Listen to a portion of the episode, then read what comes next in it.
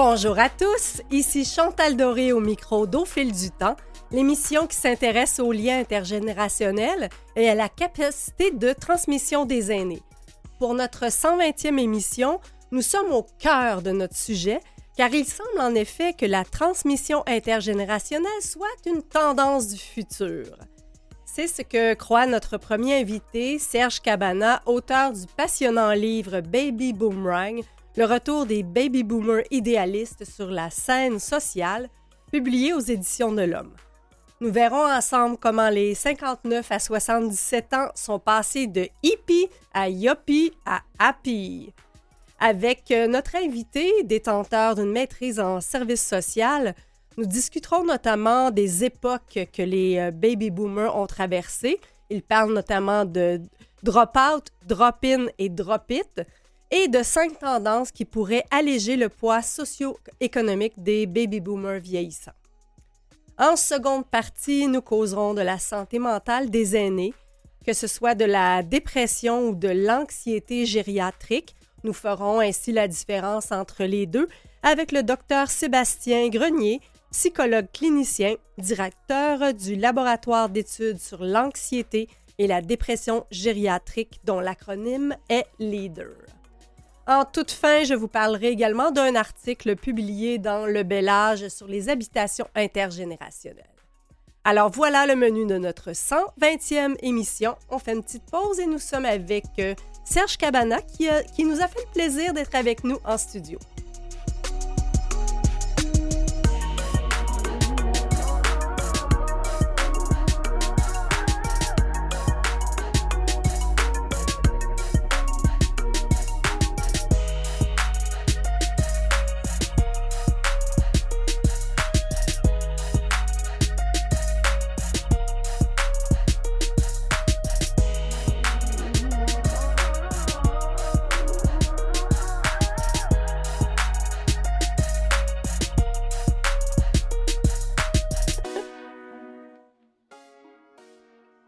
Sommes avec Serge Cabana, détenteur d'une maîtrise en service social, qui mène depuis plus de 30 ans une carrière en communication et dont le livre Baby Boomerang prédit le retour des baby boomers idéalistes sur la scène sociale. Bonjour, Monsieur Cabana. Bonjour Chantal, fait vraiment plaisir d'être ici avec vous aujourd'hui. Vous êtes tellement au cœur de notre sujet au fil du temps. Ça a été euh, un grand plaisir pour moi de, de découvrir votre livre que m'avez-vous dit, au, moment de sa sortie, avait connu vraiment un grand succès? Oui, quand c'est sorti, euh, j'ai eu un battage médiatique euh, assez extraordinaire. Euh, le livre a été dans le palmarès Balthazar des, des, plus vendus, dans les dix plus vendus au Québec pendant cinq semaines d'affilée. Alors, ça veut dire que ça répondait à un besoin. Absolument. Et je pense que le temps a passé et c'était, quand j'ai écrit, c'était le début les, tout les premiers baby boomers arrivaient à la retraite. Mm-hmm. Mais là, présentement, nous sommes dans le tsunami là, qui vient de commencer. C'est massivement que les baby boomers entrent à la retraite. Dites-nous euh, leur âge en ce moment. Donc, on dit baby boomer né entre 1946-1964. Euh, il y a plusieurs écoles là, qui se situent, qui différents groupes d'âge, mais il y a un consensus quand même assez établi autour de 46-64 euh, le bureau de euh, sondage euh, américain, Census Bureau, a établi formellement que c'était la période qu'on peut calculer comme étant celle des baby boomers. Ceux qui sont en 46, parfois, il y en a qui sont, selon leur esprit, plus proches de la génération Mm. d'avant, celle de la qu'on a appelée la génération silencieuse. Mm-hmm. et, euh, et les plus jeunes sont près, eux autres, Des des, X. X. Oui. Et donc, ils auraient en 59 et 77 en ce moment, là, si on fait un calcul euh, rapide. Exactement. Et, Exactement. et donc, ils se pensaient jeunes pour toujours. Eh oui, eh oui, quand tu es jeune, tu réalises pas jusqu'à quel point ce sentiment d'immortalité, d'invulnérabilité est vraiment euh, extraordinaire. Euh, je dis à quelque part, je pense dans le livre aussi que en vieillissant, on s'aperçoit de quel trésor c'est. A- oui. les jeunes ont une richesse incommensurable qu'il n'y a pas une fortune qui peut acheter, qui est celle d'avoir la perspective de, de tout faire. C'est le sentiment qu'on a quand on est jeune. Et particulièrement à l'époque où les baby boomers sont nés. C'est la, génération d'après-guerre, la Deuxième Guerre mondiale. Alors, c'est ce contexte-là. Je sais, souvent, on a blâmé les baby boomers pour toutes sortes de. Vous parlez des dix péchés capitaux qu'on reproche aux baby boomers. On, pourra y revenir, mais ce que je veux rappeler, c'est que les baby boomers, c'est pas de leur faute. Hum. Ils ont joui d'un contexte socio-économique. Rappelons-le, là, parce que vous parlez de trois époques euh, bien, bien distinctes. La première serait le drop-out. Oui, mais juste avant ça, mm-hmm. quand ils sont nés, ils sont nés d'une génération qui a fait énormément de sacrifices, qui avait des grosses familles. Moi, je viens mm. d'une famille de six enfants. Ma femme de cinq enfants. J'ai des amis qui, qui, viennent de familles de 15 enfants. Alors, c'était des grosses familles. Et on vit pas riche même la classe moyenne, la classe moyenne est, importante, mais elle ne vit pas riche. L'après-guerre, moi je suis né en 48, alors... Vous connaissez votre sujet. je connais mon sujet. Et l'après-guerre, c'est une période de grande postérité, de prospérité, pardon. Et c'est pour la première fois que la classe moyenne pouvait dire que demain va être encore meilleur qu'aujourd'hui. Aujourd'hui, ce serait difficile que la classe moyenne, qui est en train de rétrécir, puisse dire la même chose. Alors, on a bénéficié, les jeunes, de cette prospérité, de parents qui avaient, au Québec, qui n'avaient pas pu étudier. Les baby boomers, c'est la première génération éduquée. Et nos parents voulaient nous donner l'éducation. C'était leur principal héritage qu'ils mhm. voulaient nous donner.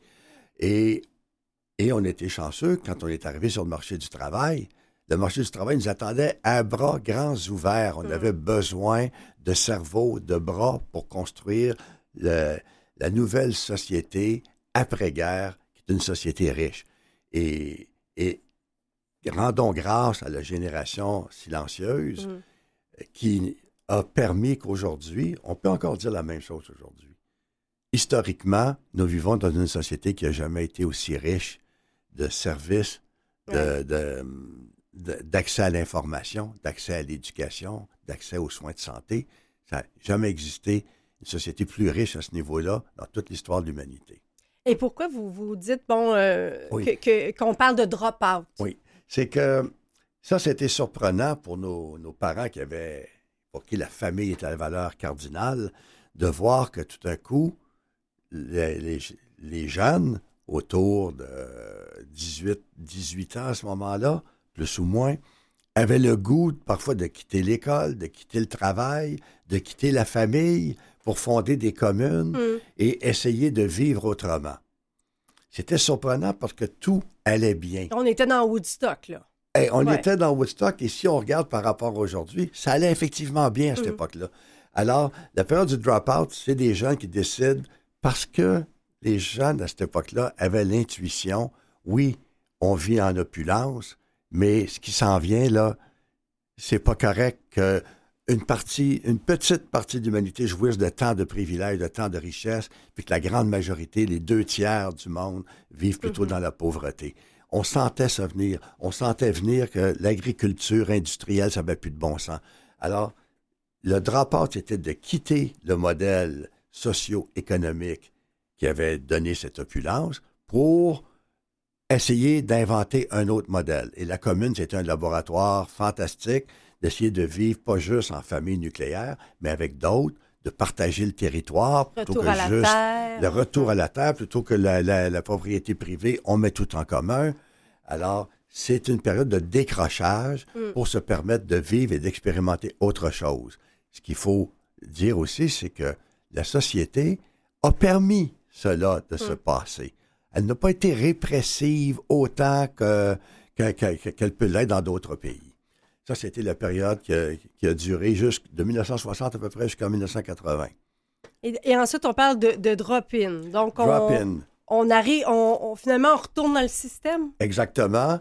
Euh, je, travaillais au magazine Mamie, qui était le magazine des hippies à l'époque, et j'avais écrit le manifeste Drop-in pour dire alors, ça y est, maintenant qu'on approche de la trentaine, qu'on a fait nos expérimentations à la commune avec les, psychothérapies, euh, ça être des drogues psychédéliques, euh, euh, la vie en groupe, le partage. Maintenant, c'est le temps de réintégrer le système avec notre des visions nouvelles, puis d'essayer de le transformer de l'intérieur.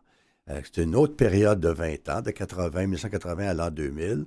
Les baby boomers ont réinfiltré le système massivement pour tenter de le changer de l'intérieur. Et il est arrivé deux choses. De un, oui, ils ont réussi à changer le système de l'intérieur. Beaucoup plus qu'on le croyait et qu'on peut le constater aujourd'hui. J'y reviens tout de suite. Et deux, ils ont aussi été contaminés par ce même système.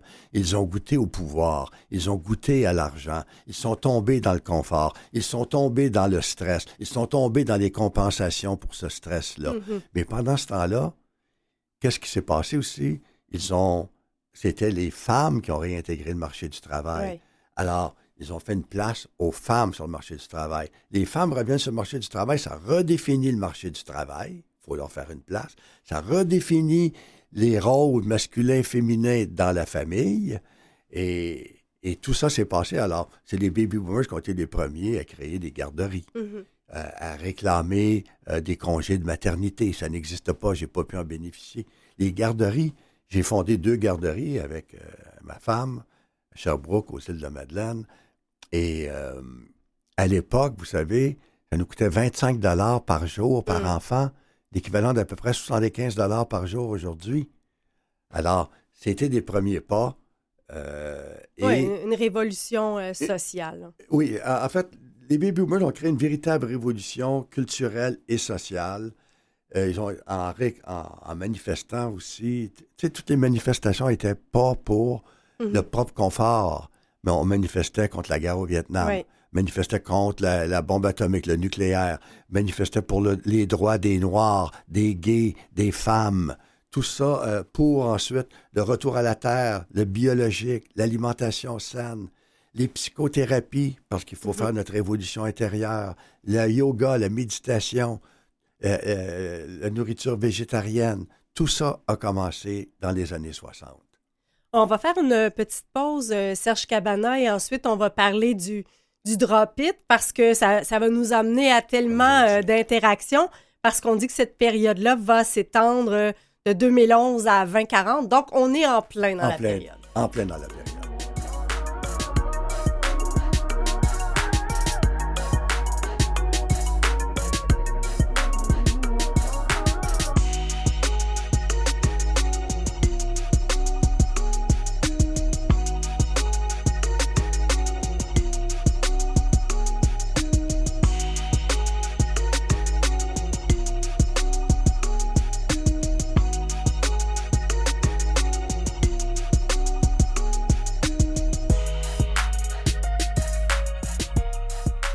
Sommes toujours avec Serge Cabana, dont le livre Baby Boomerang prédit le retour des baby boomers idéalistes sur la scène sociale.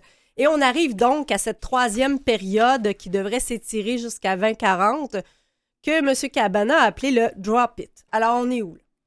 Alors, le drop it, c'est la troisième période où les baby boomers arrivent à l'âge de la retraite. Et, euh, et ça, ils n'arrivent pas à l'âge de la retraite comme les autres générations avant. Bien sûr. L'âge de la retraite avant, c'était t'accroches tes patins, mm. euh, tu as ta montre en or ou une chaise berceuse, puis tu te berces en regardant par la fenêtre. Les autres vivent. Mm. Les baby boomers à la retraite veulent continuer de vivre, veulent continuer d'être actifs personnellement, socialement et continuer d'être engagés, continuer à s'occuper d'être sains dans leur corps, s'occuper d'être sains mentalement aussi. Alors, que j'ai annoncé dans Baby Boomer, pour moi, c'est important, c'est que.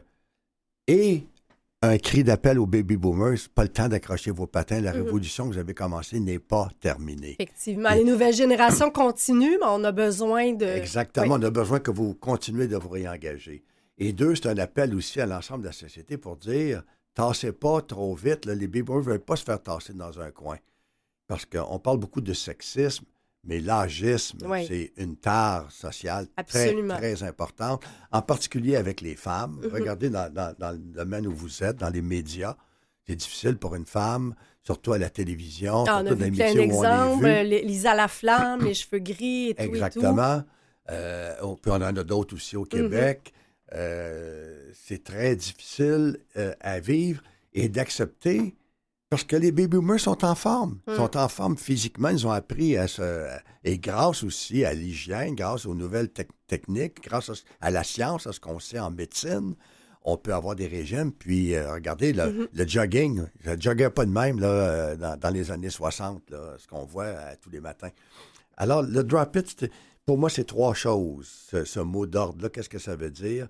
Parce que je voulais qu'il y ait. euh, Une suite logique. une suite oui, logique, ça. drop out, drop in, drop it. Drop it, ça veut dire d'un côté, laisser tomber. Mm.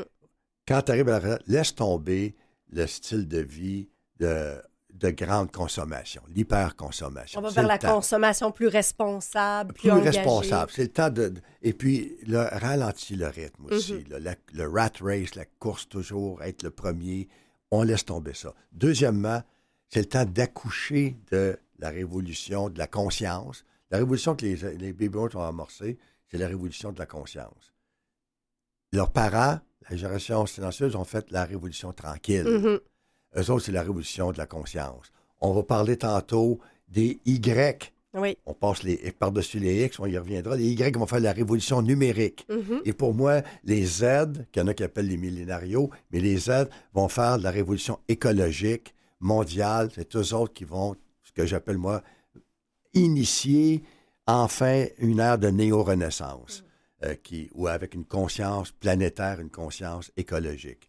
Alors, je reviens. Et, et le troisième, troisième mission des baby boomers à l'âge de la retraite, c'est euh, révolutionner la vieillesse et la mort. Absolument. Il y a tellement, Apprivoiser la tellement mort, à faire. l'admettre, puis euh, révolutionner la vieillesse.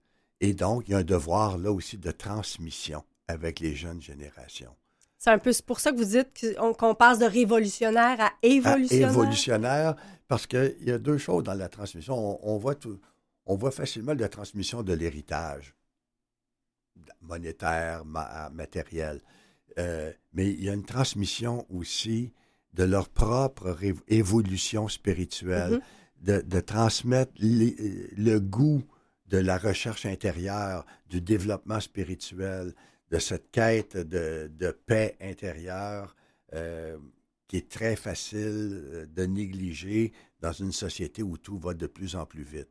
Alors, ce devoir de transmission avec euh, le- les autres générations est un devoir très, très important, mais dans une société qui pratique l'agisme, il est très difficile et surtout que on est porté à croire qu'il y a beaucoup de jeunes qui disent qu'est-ce que les vieux vont pouvoir m'apporter? Hmm. C'est- nous qui apprenons de nos petits-enfants à jouer avec toutes les, les nouvelles Exact. technologies. C'est- C'est un bel échange. Donc, c'est un peu, si je comprends Oui. bien, ces trois époques-là, quand on dit de hippie à yuppie à happy, ça illustrerait ces trois blocs-là. Oui, et happy pour moi, ça veut dire euh, une personne à haute anxiété potentielle, parce qu'on est dans un, un univers qui est hyper stressant comme Oui, on, va parler tout à l'heure de et l'anxiété qui chez les personnes décide, oui. malgré cette haute anxiété potentielle, d'être joyeux. Hmm. C'est ça, un happy. Et euh, au-delà de ça, il reste qu'il y a, il y a quand même euh, certaines tendances lourdes au niveau de la taille démographique qui fait qu'on peut s'interroger comme société euh, du poids socio-économique des baby-boomers vieillissants, comment ça va impacter euh, notre système de santé notamment. Et dans votre livre, vous parlez de cinq tendances qui pourraient alléger ce poids. Oui. Euh, et, et ça a évolué aussi depuis, mais il y a des tendances qui sont difficiles. OK. Une tendance importante dont on parle beaucoup aujourd'hui, c'est de permettre le retour des baby boomers dans, euh, dans du travail, Mm. rémunéré et non rémunéré, mais qu'on les a- on en a besoin, on a une pénurie de main-d'œuvre. Alors, ça, ça regarde bien. Puis il y a plein de baby boomers, parce que vous savez, le- la difficulté quand tu arrives à la retraite, mon père en parlait aussi, c'est de se sentir inutile. C'est terrible. C'est terrible. Mm. Félix Leclerc disait Ouais. qu'il n'y a rien de pire que de payer un homme à rien faire. Mhm. Et c'est ça qui arrive à la retraite, tu es payé à rien faire et tu te sens inutile. Alors, de permettre aux baby boomers de se réengager euh, dans, des, dans du travail, soit comme bénévole ou du travail rémunéré, c'est une tendance importante. Probablement que les gouvernements devront agir au niveau fiscal, Ab- probablement. Exactement, c'est ça. Ça prend des mesures fiscales parce Mhm. que sinon, tu, tu le payes pour, avoir, tu vas toucher, tu es rémunéré, tu vas toucher moins de, de pension. Alors, il y a, il y a des- du travail à faire de ce côté-là. Euh, d'un autre côté, quand on parle d'alléger le, fardeau fiscal, euh, ça, c'est plus difficile, c'est les soins à domicile. Hmm. Pourquoi qu'on ne fait pas ce virage-là au Québec? Je ne comprends pas. Euh, on n'arrive pas dans le système de santé. Euh, on manque d'infirmières, on manque de médecins, on manque de personnel de santé. Et, c'est prouvé, des chiffres, je lisais encore un texte dernièrement, comment que maintenir une personne à domicile, même avec plein de services, ça coûte presque deux fois moins cher que de, la garder à l'hôpital ou dans un centre, euh, un CHSLD. Alors, pourquoi on ne fait pas ce virage? -là? On avait invité, un invité la semaine dernière qui nous disait que sur le budget euh, de, la santé, il n'y avait que 5% actuellement qui était consacré à la prévention. C'est terrible. Oui, et vous savez, c'est ça, le, problème dans la prévention, hum. c'est que on n'en voit pas les résultats. Hmm, si ça fonctionne, il n'y a pas de problème. non, c'est ça, exactement. Puis il va y avoir du monde pour dire, vas-tu, on n'a pas besoin de le faire, on n'a pas mhm. eu de problème. Mais tu n'as pas eu de problème parce que tu l'as fait, la prévention. Alors, c'est très difficile de s'en sortir. Mais, mais pour moi, l'intégration des baby boomers dans le marché du travail et les soins à domicile, parce que pour le reste, les baby boomers, là, ils sont capables en grande partie de s'occuper d'eux-mêmes. Mhm. Alors, ils ne représentent pas un fardeau euh, autant qu'on le pensait parce qu'ils sont plus en santé qu'on Donc, ça, c'est une autre tendance. On, se tient plus en forme, on, santé physique, santé mentale, on bouge plus. Donc, ça, risque de faire en sorte de diminuer ce poids. Et, et si euh, l'âgisme était moins pratiqué, bien, ça permettrait aussi aux baby boomers de se sentir et aux personnes vieillissantes de se sentir moins inutiles pour la société. Hum. Euh, des fois, là, ça se manifeste juste par un regard de mépris mm-hmm. euh, dans le métro.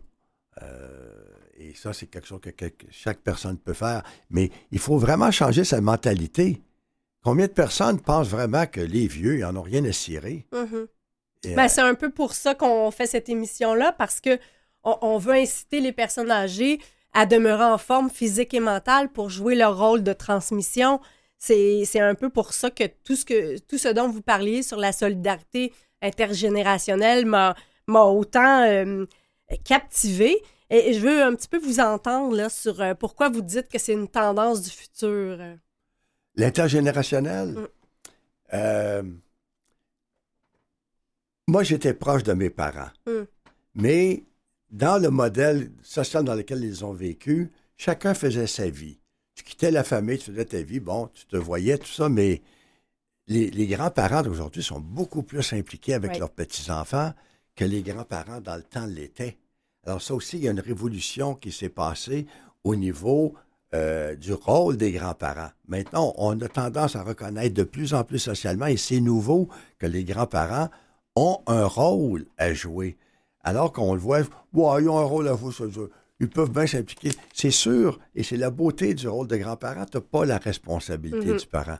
Qui ne veut pas dire que tu n'as pas de responsabilité. Moi, je suis grand-parent de trois petits-enfants que je trouve, comme tous les grands-parents, merveilleux. Bien sûr. et, la responsabilité, je me sens, c'est euh, de témoigner avec eux autres et de les initier dans des choses dans lesquelles je crois profondément, mais de les laisser libres de leur choix qu'ils vont ils vont adopter ou pas. Exemple, les initiés à la méditation transcendantale, les initiés par des lectures à des réflexions philosophiques.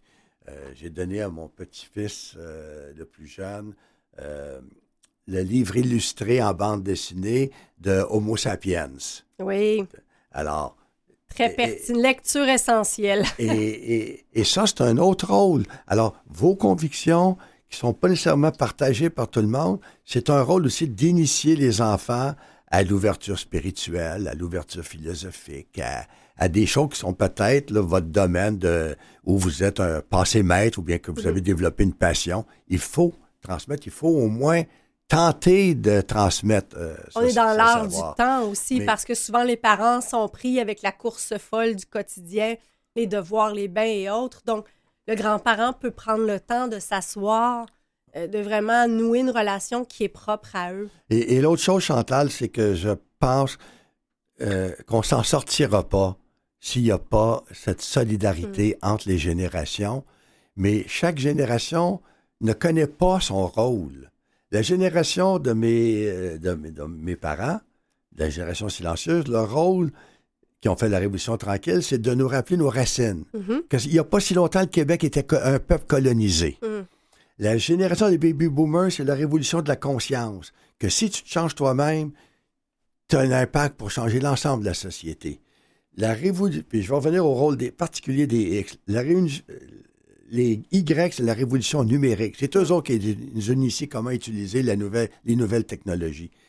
Les Z, je l'ai dit tantôt, eux autres vont pouvoir faire la synthèse de tout ça, va aboutir à la néo-renaissance. Les X, les Oui, enfants ça, c'est des ma génération. les enfants des baby boomers euh, qui ont été très négligés comme génération. Mhm. Euh, qu'on parle d'une génération sacrifiée. Moi, je parle d'une génération sandwich. D'abord, ils sont moins nombreux que les baby boomers, ils sont moins nombreux aussi que les, les générations qui viennent après. Et- mais moi, je trouve que, que cette génération-là a un rôle essentiel qui est celui de relier toutes les générations. Parce que leurs parents, c'est les baby boomers, puis leurs grands-parents, c'est la génération silencieuse. Ils sont juste au milieu. Et leurs enfants, c'est les, les X et les Z ensuite qui, qui, qui, euh, qui Un rôle de pivot. Alors, un peu eux de- autres sont capables, ils connaissent chacune, sont capables de comprendre chacune des générations et de les faire travailler ensemble. Surtout que ce sont les X maintenant qui arrivent au pouvoir. C'est les X maintenant qui ont de plus en plus tous les leviers de pouvoir entre leurs mains. Alors, cette génération-là, euh, moi, j'ai beaucoup confiance parce qu'ils ont été élevés Oui. par, par les baby boomers. Et euh, Vous me faites plaisir parce que j'aime bien dire que mon rôle, c'est celui d'être une créatrice de liens. Donc, je vois que eh c'est c'est une mission générationnelle. Et, et- et quant aux Z, moi, je regarde mes petits-enfants, euh, parce que ça va mal dans le monde présentement, Mm. là, comme ça n'a jamais été mal. Ça a été, on a eu des grandes guerres, mais euh, Bon, tout est plus médiatisé mais- aussi. Oui, on l'a constamment. euh, ça, c'est vrai. Mais il y a aussi, juste depuis l'an 2000, quatre chocs planétaires qui sont arrivés. Il y a eu les tours, les tours jumelles. Depuis ce temps-là, tout le monde en est terrorisé. Il y a eu euh, le GIEC qui a dit la crise climatique est sérieuse, le réchauffement. On a jusqu'en 2030 pour faire des gestes euh, fondamentaux. Euh, il y a eu ensuite la pandémie qui nous a montré que tout le monde entier peut être affecté par un petit virus. Et là, on a la guerre en Ukraine qui a ressuscité le spectre de la guerre nucléaire. Alors, ça va très mal. Mais je regarde la génération Z, j'ai extrêmement confiance dans cette génération-là. Elle est allumée, elle est informée et puis elle est ouverte. On va en parler au retour de notre, euh, en fait, au retour de notre premier bloc. Deuxième bloc, on est tout de suite euh, ensemble pour continuer la conversation.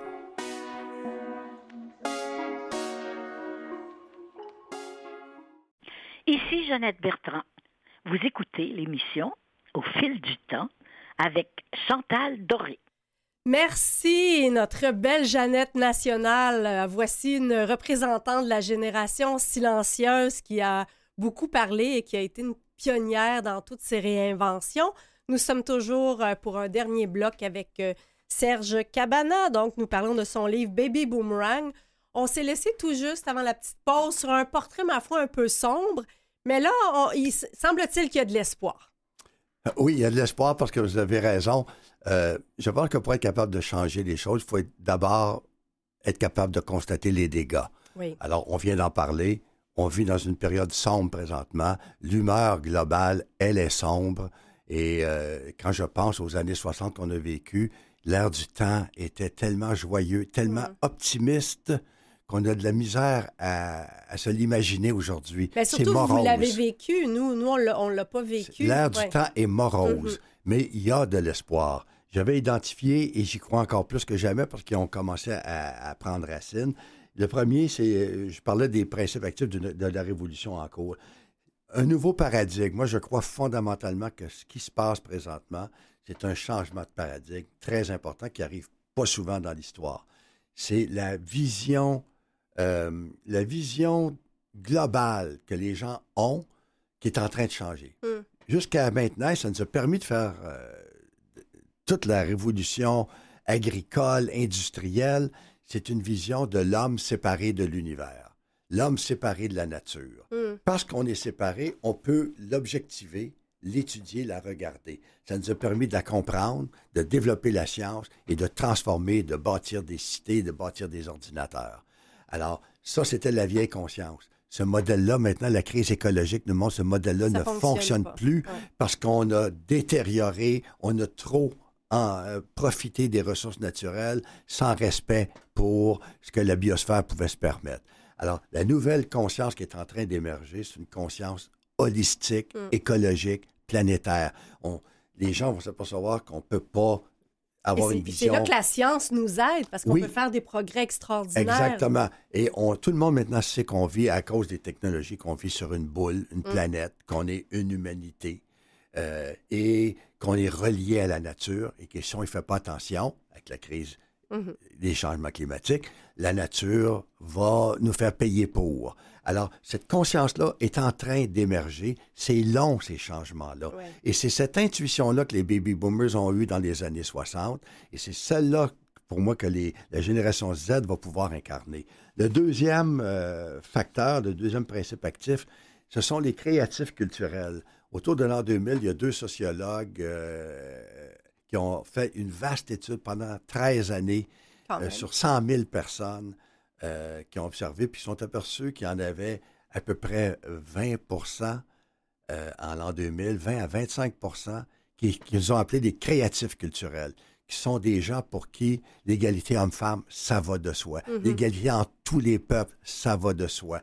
Le respect de la nature, puis la conscience écologique, ça va de soi. Est-ce que ces 20 %-là commencent à contaminer positivement les autres? Oui. Hum. Et, ce qu'ils avaient, et ce qu'ils disent, c'est que dans les années 60, baby boomers, les créatifs culturels n'étaient que 5 ah. Alors, c'est en croissance. Ils ont fait après dans d'autres pays pour observer le même phénomène pour montrer qu'il y a une, faction importante de la population qui est déjà convertie au nouveau paradigme. Mm.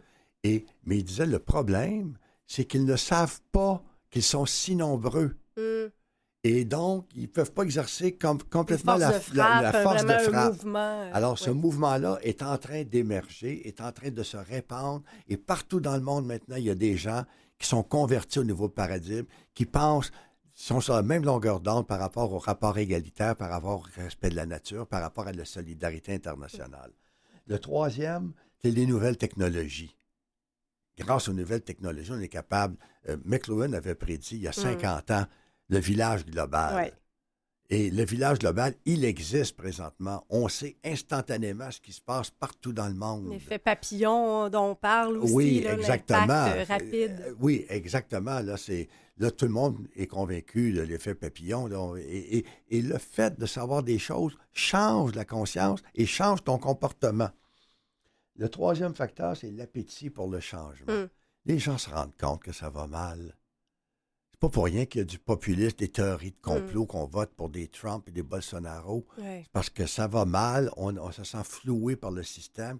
On a fait notre possible, on, travaille dur, on ne réussit pas à arriver. Et là, on est sujet au chant des sirènes, des complotistes puis des populistes. Manipulateurs et bon, malheureusement, ça, on peut retourner dans l'histoire. mais il y a un appétit mm. très grand pour le changement, pour autre chose. Et je vais vous donner euh, à preuve, par exemple, je regarde euh, les émissions d'Oprah. Mm. Oprah a, je ne peux pas le citer de mémoire, mais des millions, elle avait des millions de téléspectateurs à chaque jour. Et elle a fait venir des gourous de la conscience, mm-hmm. là, euh, qui parlaient d'affaires très flyées, et avec, entre autres, Eckhart Tolle. Que, que, je respecte, qui a écrit The Power of Now, le, pouvoir du moment présent. Elle a eu, je pense que c'est son invité qui a paru le plus souvent, et pourtant, ce n'est pas des choses faciles dont il parle, Eckhart. Elle a fait des séminaires web avec lui, puis il y a eu des millions de personnes mm. qui se sont abonnées. Regardez le succès à des millions d'exemplaires du secret. Mm-hmm. Et bon, ça pouvait aller trop loin. Là. Il ne suffit pas de penser puis d'écrire ce qu'on veut sur le frigidaire. Oui, euh, moi, je, suis très critique mm-hmm. euh, du livre. Mais le succès de ce livre-là montre pour moi l'appétit de changement. Les gens ont faim. Qui peut me nourrir de d'autres choses pour essayer que je pense et que je vive autrement? Donc, c'est peut-être la responsabilité des créatifs culturels de, de, produire des contenus sensés. Exactement, exactement. Qui, qui, vont être connectés, mais qui vont avoir une forme capable de rejoindre. euh, on peut être populaire puis euh, avoir Non du contenu aussi. Oui. Et, et le, le- le cinquième, le dernier, c'est l'arrivée des papy boomers. Hmm. Papy et mamie, euh, Boomer? Papy et mamie boomers et, et qui sont conscients que, et qui ont envie de continuer à jouer un rôle et qui peuvent, parce que je pense que c'est la génération qui est la plus apte à insuffler le désir du changement et le désir de résilience. Parce que les autres générations sont trop occupées. Hmm. Et eux autres, là, ils, ont, ils ont juste ça à faire, si on peut dire. Mhm. Et c'est leur rôle. Et moi, je, je les invite à se concentrer et à jouer ce rôle-là pleinement. Vous parlez euh, justement que pour, pour déclencher, pour changer un système, ça prend trois ingrédients.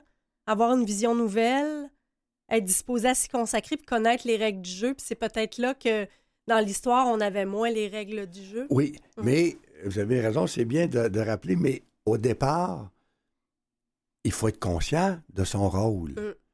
Aujourd'hui, euh, ça fait pas bien de penser que tu as une mission à accomplir. Ça a l'air prétentieux. Hmm.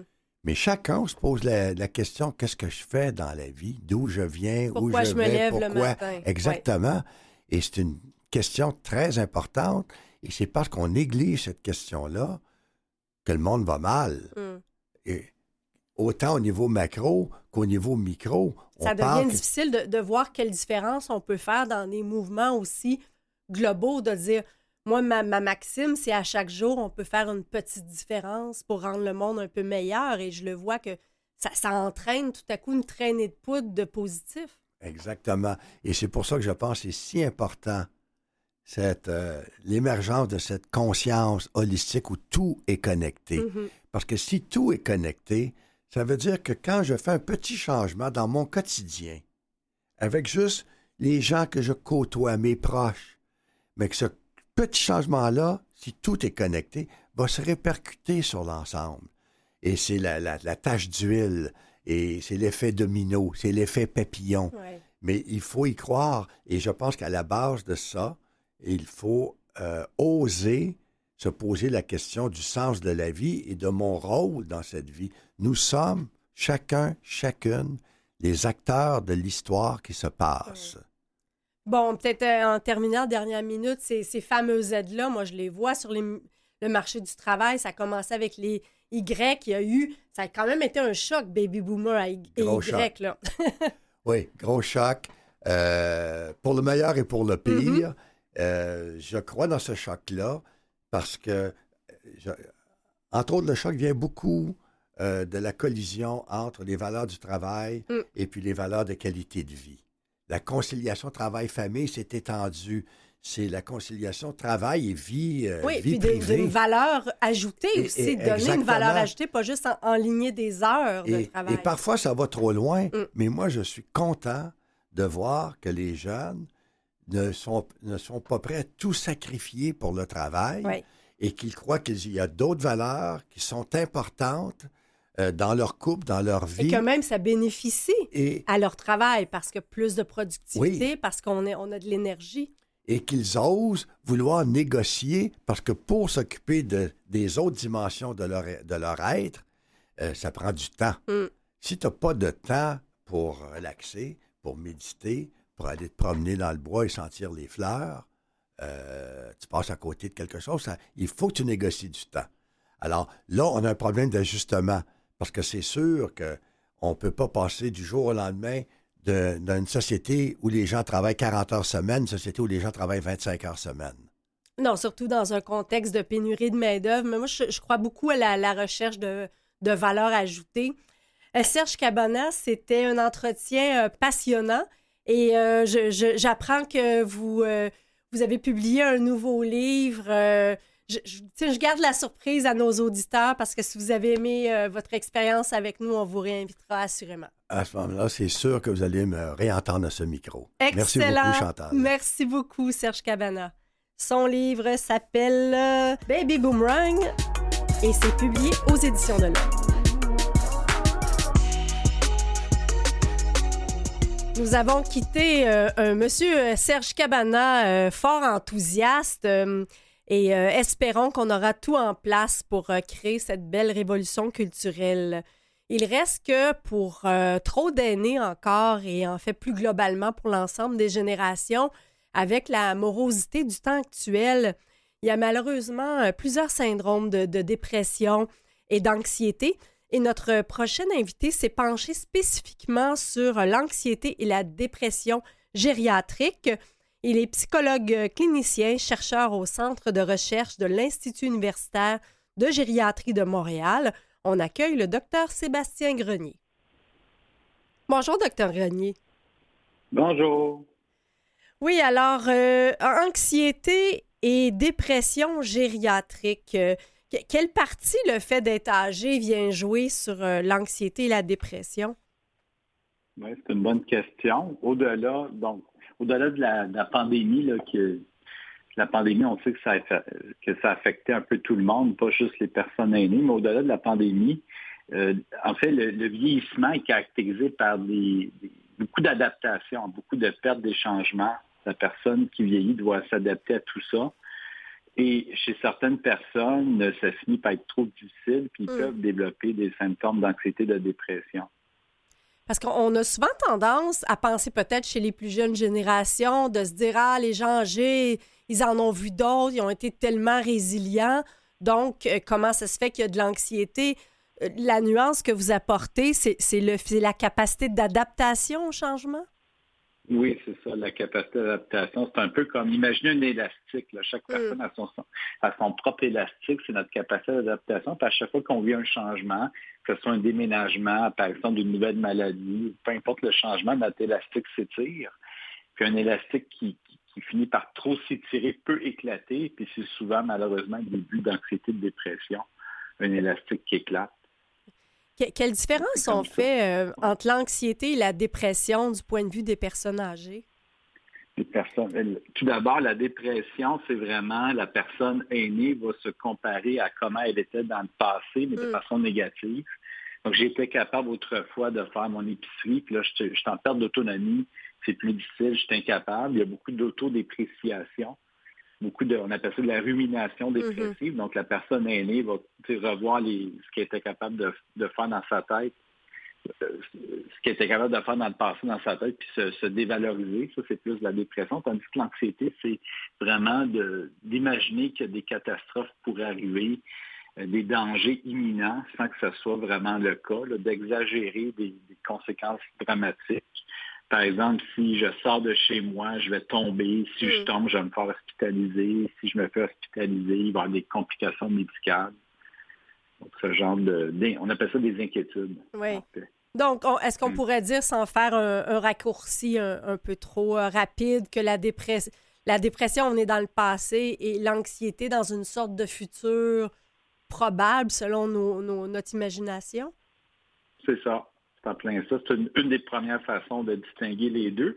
Chez les personnes aînées, une des particularités, c'est que c'est souvent associé. Donc, une personne aînée anxieuse, va, souvent, elle va, être, elle va être aussi déprimée et l'inverse ah, oui. plus souvent associé chez les plus âgés que chez les adultes plus jeunes. C'est ce que les études démontrent. Et est-ce que les, personnes âgées sont plus anxieux ou dépressifs que les autres euh, générations? Non, selon les études québécoises, canadiennes, internationales, les taux d'anxiété, de dépression. Puis là, en fait, il faut faire la distinction. Il y a mm-hmm. des troubles de santé mentale, de l'anxiété, des troubles anxieux, c'est un diagnostic psychiatrique. Des troubles dépressifs, c'est un diagnostic psychiatrique. Si on parle de ces troubles-là, les taux de prévalence sont comparables chez les plus âgés versus les adultes plus jeunes. Euh, peut-être un petit peu plus bas chez les très, très, très âgés, mais c'est très, très, très comparable au niveau des troubles anxieux, des troubles dépressifs, mais aussi c'est important de savoir qu'il y a plusieurs de ces aînés-là qui n'ont pas nécessairement une maladie psychiatrique, un trouble de santé mentale, mais qui présentent par contre euh, des symptômes d'anxiété, de dépression qui sont là, une détresse psychologique. Donc on peut, autrement dit, être en détresse psychologique sans avoir un problème de santé mentale. Hmm. Et, euh, je lisais un peu euh, dans la recherche qu'il y, a plusieurs personnes qui ont connu un premier épisode dépressif justement un peu plus tard dans leur vie? Oui. Euh, ben, en fait, la majorité, c'est là depuis longtemps. Hum. euh, une personne de 85 ans qui est anxieuse, souvent, elle l'est depuis très, très, très longtemps. Puis même chose pour la dépression. Les, épisodes dépressifs sont, on appelle ça des, épisodes dépressifs récurrents. Ils reviennent dans le temps. Mais oui, il y a une petite proportion de ces gens-là que ça, c'est une première, à 85 ans. donc, la personne n'a jamais été anxieuse, elle devient subitement anxieuse. Elle euh, n'a jamais été déprimée, elle devient subitement déprimée. Mais là, il faut vraiment se questionner est-ce que la personne a vécu des changements récemment, est-ce qu'il y a mm. eu un déménagement, y a-t-il des stresseurs dans son quotidien qui permettent d'expliquer tout ça? S'il n'y a aucun stresseur, il euh, faut vraiment se questionner sur peut-être euh, c'est peut-être les premiers signes, malheureusement, d'une maladie neurodégénérative.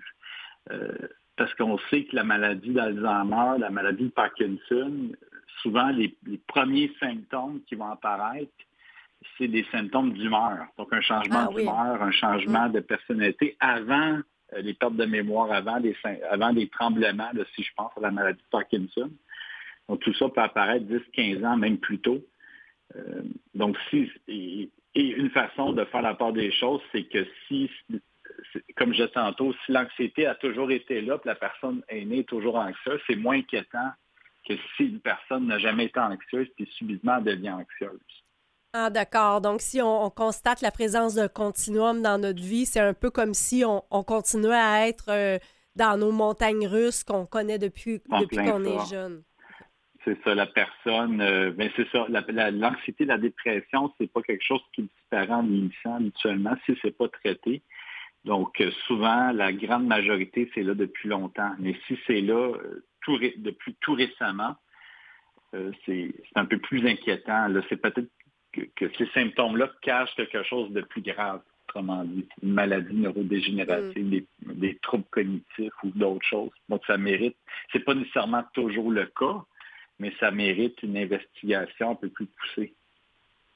Parce qu'il y a, en tout cas, moi, ce qui me euh, rend perplexe, c'est la somme des pertes en vieillissant, que, ce soit euh, du côté mobilité, mais, mais tous les amis qu'on perd. C'est violent, tous ces changements rapides-là qu'on doit absorber. Oui, euh, comment on arrive à, composer? Oui, ouais, mais c'est le défi du vieillissement. Hein. Mm. de s'adapter à ces changements-là qui sont de plus en plus nombreux, beaucoup de pertes. Euh, c'est une, loi de la nature. Plus qu'on vit euh, âgé, plus qu'on risque de perdre les gens dans notre entourage. Mm. Puis effectivement, c'est quelque chose que je vois fréquemment.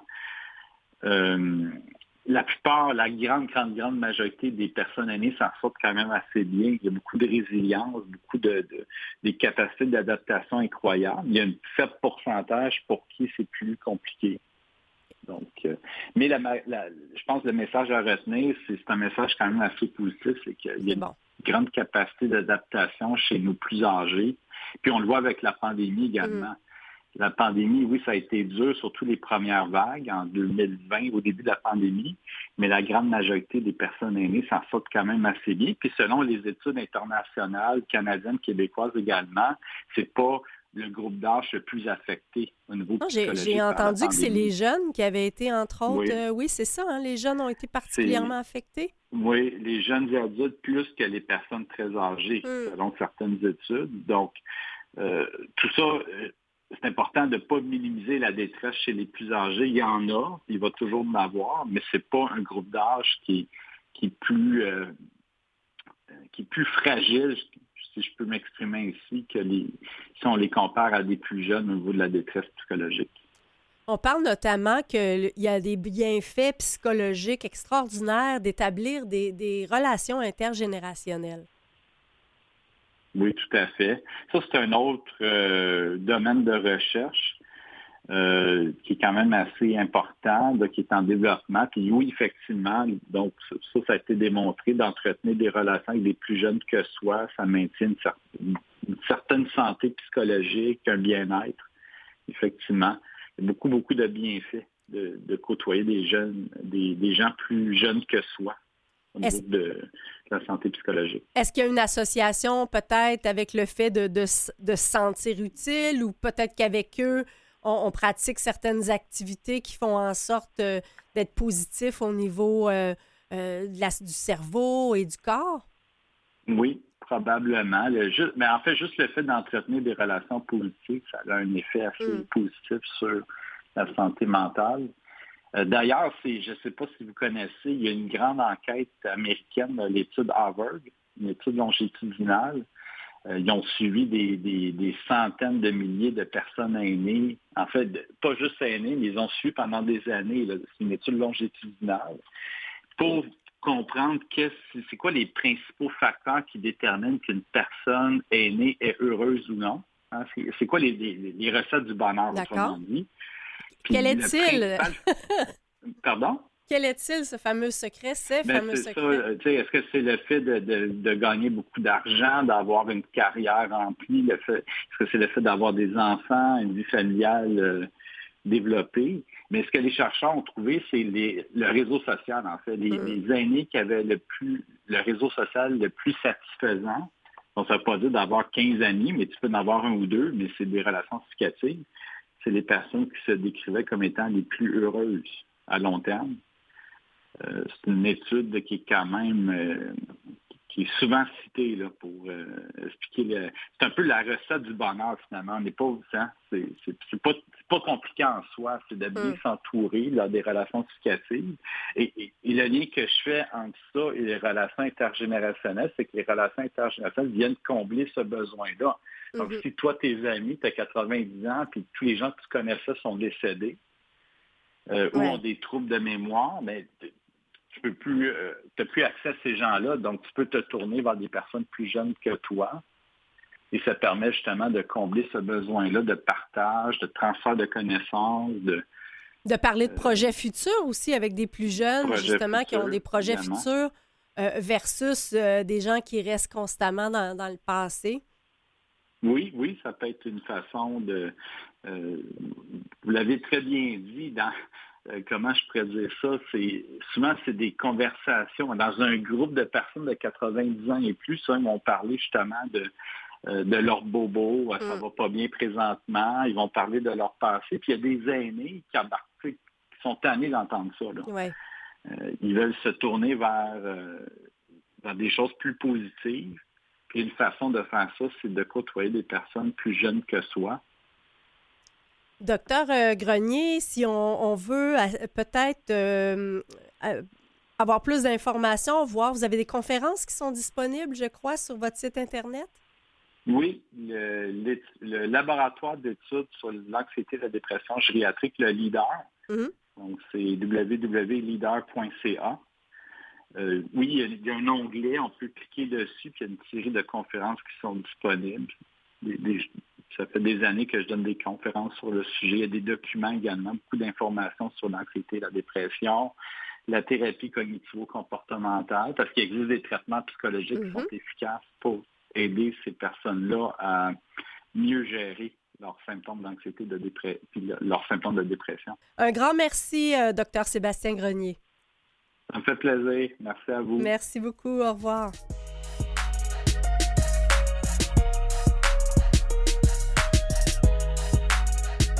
En mars 2023, le magazine Le Bel Âge célèbre ses 35 ans et j'attire particulièrement votre attention sur un article sur euh, la cohabitation intergénérationnelle qui serait en hausse considérable au Canada. À titre d'exemple, au Québec, en 2020, on comptait 1749 euh, maisons intergénérationnelles et semble-t-il que par rapport à l'année euh, précédente, c'est une augmentation de 43% On y trouve dans cet article des exemples de projets familiaux personnels, mais aussi des initiatives qui ont lieu euh, de jumelage entre garderie et CHSLD. Par exemple, le manoir Soleil de Chambly, qui est jumelé avec une garderie. Il y a aussi euh, des projets étudiants aînés dont on a déjà parlé à l'émission.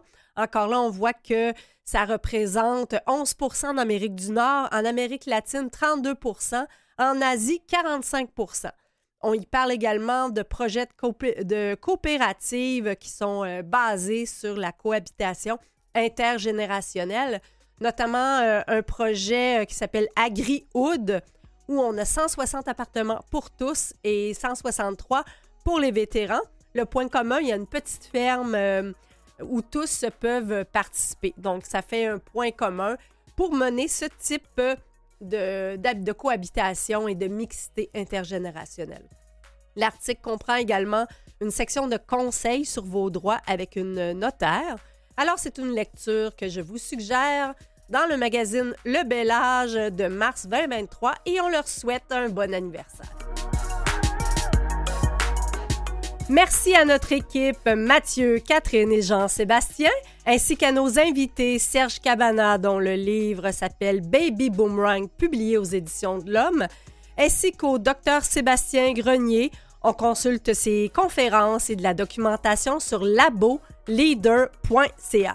La semaine prochaine, la journaliste Marie-Ève Schaffer de la revue Protégez-nous pour un dossier spécial résidence pour aînés, l'exercice physique avec Yvan Martineau, porte-parole de Vélo Québec, et notre Michel Labrèche-Larouche a lu pour nous des livres qui font du bien.